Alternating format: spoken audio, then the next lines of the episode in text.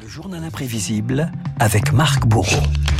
Mes chers compatriotes, depuis des années, un même sentiment vous étreint, un sentiment étrange et pénétrant de dépossession. Marc, une bibliothèque, un grand micro, façon BBC, la septième symphonie de Beethoven et comme un air d'appel du 18 juin, Eric Zemmour a officialisé hier dans une vidéo euh, sa candidature à la présidentielle 2022, une vidéo qui nous rappelle que l'acte de candidature est toujours un exercice de style sous la cinquième. Et une question ce matin, Renaud, et si ce clip de campagne d'Éric Zemmour ne s'était pas plutôt inspiré d'une autre allocution du général de Gaulle? Française, Français. 1965, le président s'exprime depuis son bureau de l'Elysée, une bibliothèque en arrière-plan, un ton solennel et un message essentiel. Je suis candidat par la force des choses. Lorsque la France roulait à l'abîme, j'ai cru devoir assumer la charge de la conduire afin qu'elle puisse accomplir au profit de tous ses enfants une étape sans précédent. Aujourd'hui, je crois devoir me tenir prêt à poursuivre ma tâche. Et la particularité de cette allocution, Renaud, c'est que ce sera la seule prononcée depuis le palais de l'Elysée, car dix ans plus tard, un candidat va changer les codes. Je m'adresse à vous aujourd'hui, ici, dans cette mairie de la province d'Auvergne pour vous dire que je suis candidat à la présidence de la République française. Bon, je ne vous demande pas quel est le nom de, de ce candidat, Valéry justement. Giscard d'Estaing, quand même. 1974, VGE annonce sa, sa candidature depuis ses terres d'Auvergne. Giscard, on ne peut plus au centre de la France, en l'occurrence, la mairie de Chamalières. Je voudrais regarder la France au fond des yeux, lui dire mon message et écouter le sien. Quand l'enfant du pays part à la capitale, mais n'oublie pas ses racines, près de 40 ans plus tard, la méthode fait mouche pour un autre candidat, François Hollande, en 2011. Ici, à Tulle, devant vous, mes amis, j'ai décidé de présenter ma candidature à l'élection présidentielle à travers la primaire du Parti socialiste. Alors l'avantage c'est que vous avez des supporters hein, avec Ouais, vous, on peut les mieux. entendre. L'acte de candidature euh, à l'extérieur faisait toujours recette en en 2016, souvenez-vous de la déclaration d'Emmanuel Macron dans un centre de formation en banlieue parisienne. Renault, moins ambitieux, plus atypique, vous avez le cas de Lionel Jospin en 95. Le candidat socialiste avait choisi la porte de son immeuble pour lancer sa course à l'Elysée.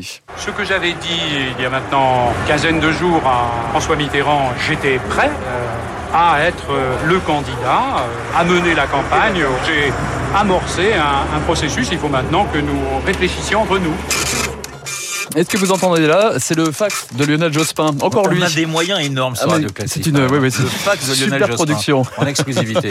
En 2002, euh, Lionel Jospin, hein, c'est c'est par un fax à l'AFP que le, le Premier ministre annonce sa candidature. Le communiqué utilisé aussi par euh, Pompidou en 69, Chirac en 95 préfère la presse écrite. Même chose pour Nicolas Sarkozy en 2006. Tu veux ou tu veux pas? Tu veux, c'est bien. Si tu veux pas, tant pis. Si tu veux pas, j'en ferai pas une maladie. Quand un homme politique... Brigitte laisse- Bardot s'est présentée à la Alors non, présidentielle. non, non, non, Ah vous, bon, allez, vous rassurez-moi. allez comprendre, vous allez comprendre. Quand un homme politique laisse planer le doute sur sa candidature, ça donne quelques formules célèbres comme celle de Nicolas Sarkozy justement. Souvenez-vous, 2003, le ministre de l'Intérieur était questionné par Alain Duhamel sur France 2. Quand vous vous rasez le matin, là, vous pouvez penser à autre chose qu'au ministère de l'Intérieur. Est-ce qu'il vous arrive à ce moment-là de penser à l'élection présidentielle? Pas simplement quand je me rase. Dix ans plus tôt, un Premier ministre avait lui aussi fait planer le doute. Renault 93, qui était à Matignon? Édouard Balladur. Édouard Balladur. Si je restais dans mon bureau à traiter des dossiers et à signer des parapheurs du matin au soir et rien d'autre, on s'en serait surpris. On aurait d'ailleurs raison de l'être. Aménager le suspense, se déclarer au bon moment, ça nous donne aussi Jacques Chirac en février 2002, le président en déplacement à Avignon, quand soudain, il est interpellé par la maire de la ville. Attention à la grosse ficelle. Je ne peux pas faire un pas hors de chez moi ou de ma mairie sans qu'on me pose la question. Le président va-t-il déclarer sa candidature? Chère Marie-Josée Roig, vous m'avez posé une question directe et franche. J'y répondrai dans le même esprit. Oui, je suis candidat. Et j'ai voulu le dire au milieu des Français. Quelle spontanéité. Exactement, oui, oui, rien n'était prévu. Au milieu des Français, Jacques Chirac, ou face aux électeurs, Renault, un seul président a annoncé euh, sa candidature sur un plateau de télévision, François Mitterrand, aux 20h d'Antenne 2 face à Henri Sagnier et Paul Amar. Mitterrand est l'acte de candidature sans doute le plus énigmatique de l'histoire de la Ve République. Êtes-vous à nouveau candidat à la présidence de la République? Oui. Vous avez mûrement réfléchi? Je le crois.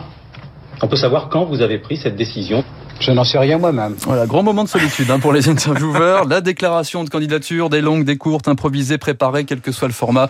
N'oublions jamais cette citation de Victor Hugo. La forme, c'est toujours le fond qui remonte à la surface. C'est joli. Eh bien, mon cher euh, Marc, si vous avez envie d'être président de la République, euh, je vous euh, commande eh bien de faire votre candidature sur Radio Classique dans un journal imprévisible. Dans un journal pourquoi imprévisible, pourquoi pas hein, Ça serait, ça serait avec pas du Brigitte mal. Bardot. Avec du Brigitte Bardot. Évidemment, Marc Bourreau et son journal imprévisible comme tous les matins sur l'antenne de Radio Classique. 7h55 dans un instant. David Barou.